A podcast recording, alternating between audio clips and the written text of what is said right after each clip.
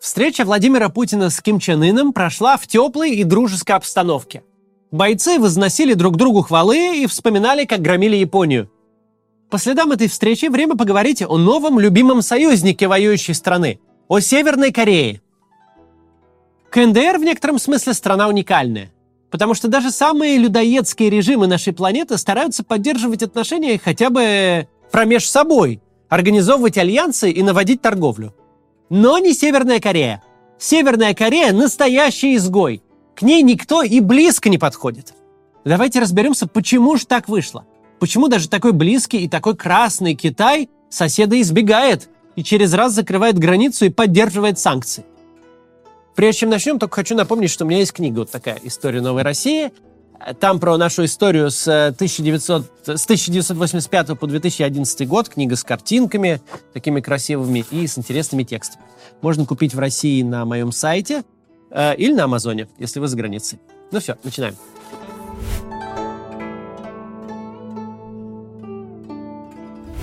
Как минимум последние 30 лет, с тех пор, как главный донор Северокорейской республики СССР немножко помер, Смысл жизни этого государства свелся к одной простой задаче – добыче валюты любой ценой. Задаче этой препятствуют два обстоятельства. Во-первых, КНДР сидит под всеми санкциями, какие только есть на свете. Причем санкции эти поддерживают даже Россия и Китай. Сотрудничать с северокорейским режимом готовы только совсем уж пропащие банки и компании, которым нечего терять. Во-вторых, то, что КНДР может предложить на экспорт, никому особо не нужно – Экономика Северной Кореи заморожена на уровне 50-60-х годов. Это довольно отсталое колхозное сельское хозяйство, которое с трудом покрывает потребности собственных граждан, и построенная при помощи СССР тяжелая промышленность. В лучшем для Северной Кореи 2014 году объем экспорта составил 4 миллиарда долларов. В 2022 всего 304 миллиона, то есть по 10 долларов на душу населения экспортного дохода за год – как видно из этой цифры, КНДР не имеет легальных путей добычи валюты, поэтому ищет обходные. И в этом деле она идет до конца. Северная Корея – главная преступная группировка мира.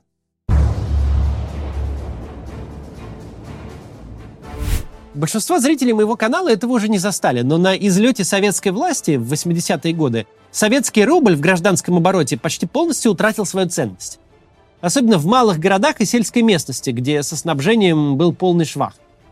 В то время получка в кассе была только началом приключения, потому что деньги надо еще как-то отоварить. А товаров-то нет. По-настоящему конвертируемой валютой стала водка. И дело было не в том, потребляете вы лично алкоголь или нет. Просто от того, что за починку унитаза слесарь-сантехник получит 3 рубля, ему ни тепло, ни холодно. Бумажек, на которые ничего не купишь, у него у самого хватает. А вот за бутылку можно у строителей мешок цемента для дачи выменить. А за две знакомый токарь кардан расточит или грузчики шкаф на пятый этаж без лифта поднимут.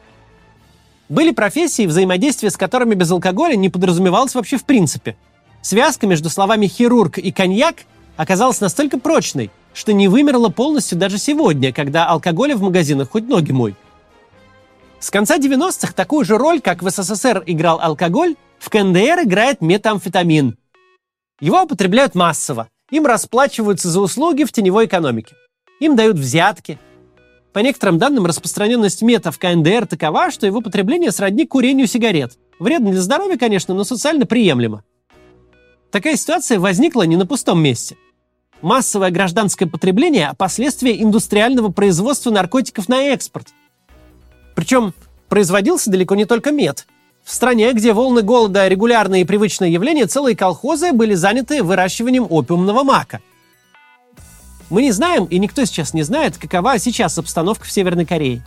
Но наконец, нулевых и начала десятых годов экспорт широкого ассортимента наркотиков и контрафактных рецептурных препаратов был, если не главным, то одним из основных источников валюты для КНДР – и в отличие от прочих центров наркотрафика, где власти хотя бы делают вид, что с этим явлением борются, в КНДР это просто государственный бизнес. Производство наркотиков поставлено на промышленные рельсы, а экспорт идет в том числе под дипломатическим прикрытием. Идет он по всему миру, где только не задерживали северокорейских наркодилеров с дипломатическими паспортами. Но, понятное дело, в первую очередь наркота попадает в соседнюю страну с гигантским населением и развитой экономикой – в Китай. Ясно, что Китаю государство-наркокартель под боком совсем не по вкусу. Все-таки одно дело, когда наркомафия коррумпирует политиков и полицию, использует э, бедственное положение государства в своих интересах, когда отдельные чиновники крышуют нелегальный бизнес, как это происходит, например, в некоторых странах Латинской Америки. И совсем другое дело, когда наркопроизводство – это отрасль государственной экономики просто. Такое положение делает его совершенно неуязвимым. Наркотрафик из КНДР можно зафиксировать только тогда, когда товар покинул территорию Северной Кореи – а значит, это проблема всех соседей КНДР, в первую очередь Китая. Но на наркотиках дело не заканчивается. Чтобы добыть валюту, Северная Корея занимается всеми видами криминального бизнеса, какие только могут прийти в голову. Торговля людьми, в том числе собственными гражданами, контрабанда редких товаров, таких как слоновая кость, производство контрафактных сигарет, кроме того, взлом компьютерных сетей с последующим вымогательством и кража криптокошельков – Согласно отчету ООН от 2019 года, на киберпреступлениях КНДР заработала не менее 2 миллиардов долларов. Отдельно стоит поговорить об относительно развитой отрасли северокорейской экономики, унаследованном от советских товарищей военно-промышленном комплексе. КНДР производит очень много оружия. До 2006 года, когда страна провела ракетные испытания, повлекшие санкции ООН, она даже могла это оружие легально экспортировать. В 80-е годы, во время Ирано-Иракской войны, КНДР заработала на экспорте оружия в Иран не менее 4 миллиардов долларов всего за 9 лет. По масштабам северокорейской экономики и по тогдашней ценности доллара сумма просто космическая. Сегодняшняя роль Северной Кореи на оружейном рынке очень проста. Если вы форменный такой засранец, какой-нибудь кровавый африканский диктатор или террористическая организация, которой никто не продаст даже перочинный нож – Режим Кимов подгонит вам любое оружие из своих арсеналов. Единственная загвоздка – доставить это добро, чтобы его где-нибудь не арестовали. А арестовывают регулярно. И речь не только о банальном стрелковом оружии. На кораблях, шедших из КНДР, находили и гранатометы, и компоненты для производства ракет. Этот факт тоже не нравится другим государствам. Тому же Китаю может быть наплевать, что Ким продает снаряды Путину для войны в Украине – но Ким готов вооружить хоть черта лысого, если у того есть валюта, а бесконтрольное расползание оружия по миру нормальные страны обычно не ценят. Поставка вооружений из КНДР, Хизбалле и Хамасу вроде бы проблема Израиля. Однако тут есть повод напрячься и Китаю. Мало ли, сегодня Хизбалла, а завтра уйгуры. Впрочем, нелегальной добычей валюты режим Кимов не ограничивается. Он и сам ее производит. В начале нулевых доходы Северной Кореи от производства супердолларов, то есть подделок высочайшего качества, оценивались как минимум в 15 миллионов настоящих долларов в год. Вот такая удивительная страна построенного коммунизма и развитого социализма.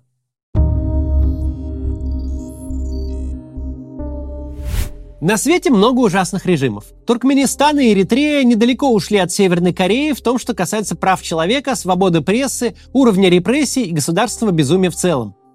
Но никто, кроме Северной Кореи, не собрал себе такого бинга из всевозможных санкций. Никто не достиг такого уровня международной изоляции.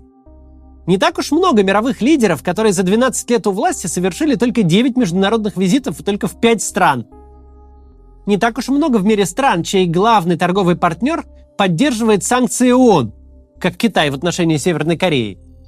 Не так уж много в мире стран, у которых вообще нет союзников – у которых со всеми в лучшем случае натянутые отношения. Причину такого положения вещей я только что вам описал. КНДР использует свой статус суверенного признанного государства для безнаказанного совершения преступлений.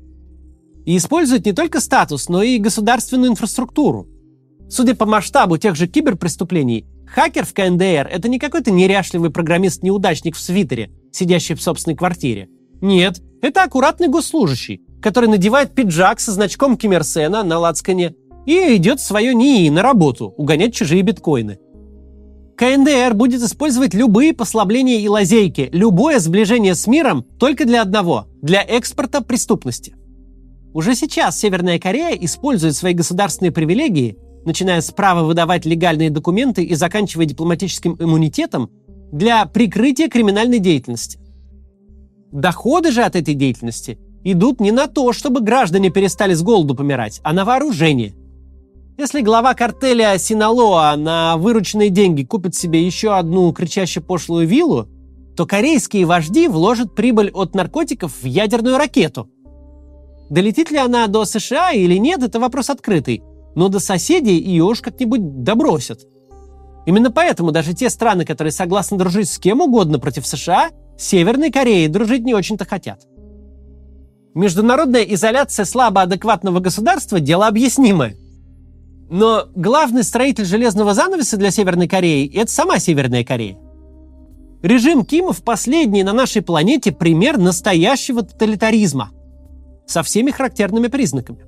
С обязательной государственной идеологией, пронизывающей все общество, со всеобъемлющим государственным регулированием, которое начинается с э, устройства семьи, обстановки в доме и воспитания детей, со всеобщей трудовой повинностью. Северная Корея в пять раз меньше России по населению, всего 26 миллионов человек. При этом ее армия по численности равна российской, более миллиона военнослужащих. Срок службы в армии варьируется от 5 до 13 лет. По данным ЦРУ, в КНДР каждый пятый мужчина в возрасте от 16 до 54 лет военный. А есть еще и женщины, срок службы у них меньше, но тоже обязательный. Из КНДР не существует не то что свободного выезда, нельзя свободно перемещаться даже внутри страны. Все люди приписаны к месту жительства, к своему колхозу или заводу. При этом в стране существует развесистый черный рынок, который позволяет элитам вести почти западный образ жизни. Валютные рестораны, бары, любые удовольствия к услугам прикормленных преступников и партийной номенклатуры. По особым каналам в Северную Корею проникают компьютеры и смартфоны, а вместе с ними и культура, и информация. Тем, кто застал СССР, не нужно подробно это объяснять. Примерно так и было у нас. Мяса в природе нет, но в березке есть все – Однако большинство северокорейцев удручающе бедны. Они живут в жестко централизованной системе, чья идеология целиком состоит из культа личности вождя. Такая система может работать только в изоляции. Любые экономические послабления, любое сближение с соседями, хотя бы частичное открытие границ, привлечение инвестиций, рост экономики и благосостояния – все это напрямую угрожает власти Кимов – ведь система власти в Северной Корее подходит только для управления людьми, которые вынуждены пахать от рассвета до заката, постоянно балансируя на грани голода. Нехитрую истину о том, что сталинизм может выжить только в стране, похожей на сталинскую, Киму усвоили очень хорошо. И обеими руками держатся за свой статус-кво.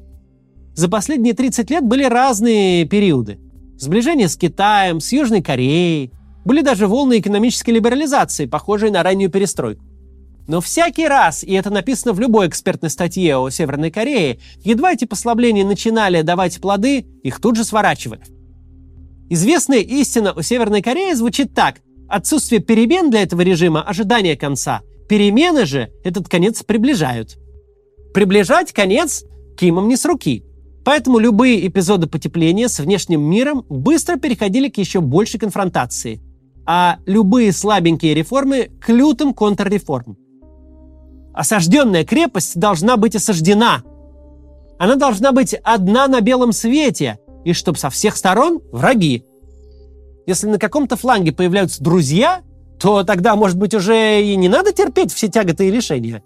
Может быть, стоит выйти, подышать свежим воздухом и перестать ходить строем. Но такие мысли для режима Кимов губительны. Всегда надо ходить строем, каждый день должна продолжаться война. Не надо думать, что Ким Чен Ин приехал на бронепоезде в Владивосток, чтобы стать вторым Башаром Асадом. Что собрался записываться к Путину в вассалы. Что воспринимает его как старшего брата и начальника. Ничего похожего. В северокорейской идеологии отношение к России не такое враждебное, как к США, но до предела скептическое. В мультсериале «Бурундук и ежик» на котором выросло уже несколько поколений северокорейцев, Россия, а до этого СССР, это никчемный медведь-алкаш. Он вроде как обещает помощь и защиту благородным зверятам, но едва приходят злые крысы, у них там это южные корейцы с волками, у них это американцы, то медведь тут же напивается и засыпает. Ким очень нужен Путину. Только у Кима склады набиты вооружениями советского образца, и только Ким готов их Путину продать.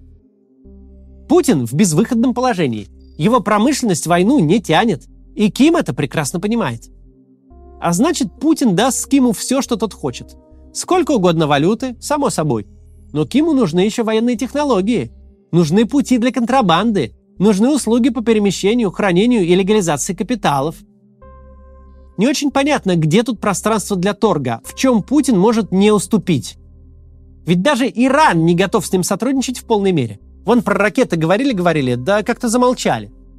Поэтому, если на космодроме Восточный и встречались старший с младшим, начальник с подчиненным, то начальником точно был не Путин. Вот это и называется «доруководиться до ручки». Если кто переживал, что Путиным как хочет будет вертеть Китай, то теперь точно стоит снизить ожидания. До завтра.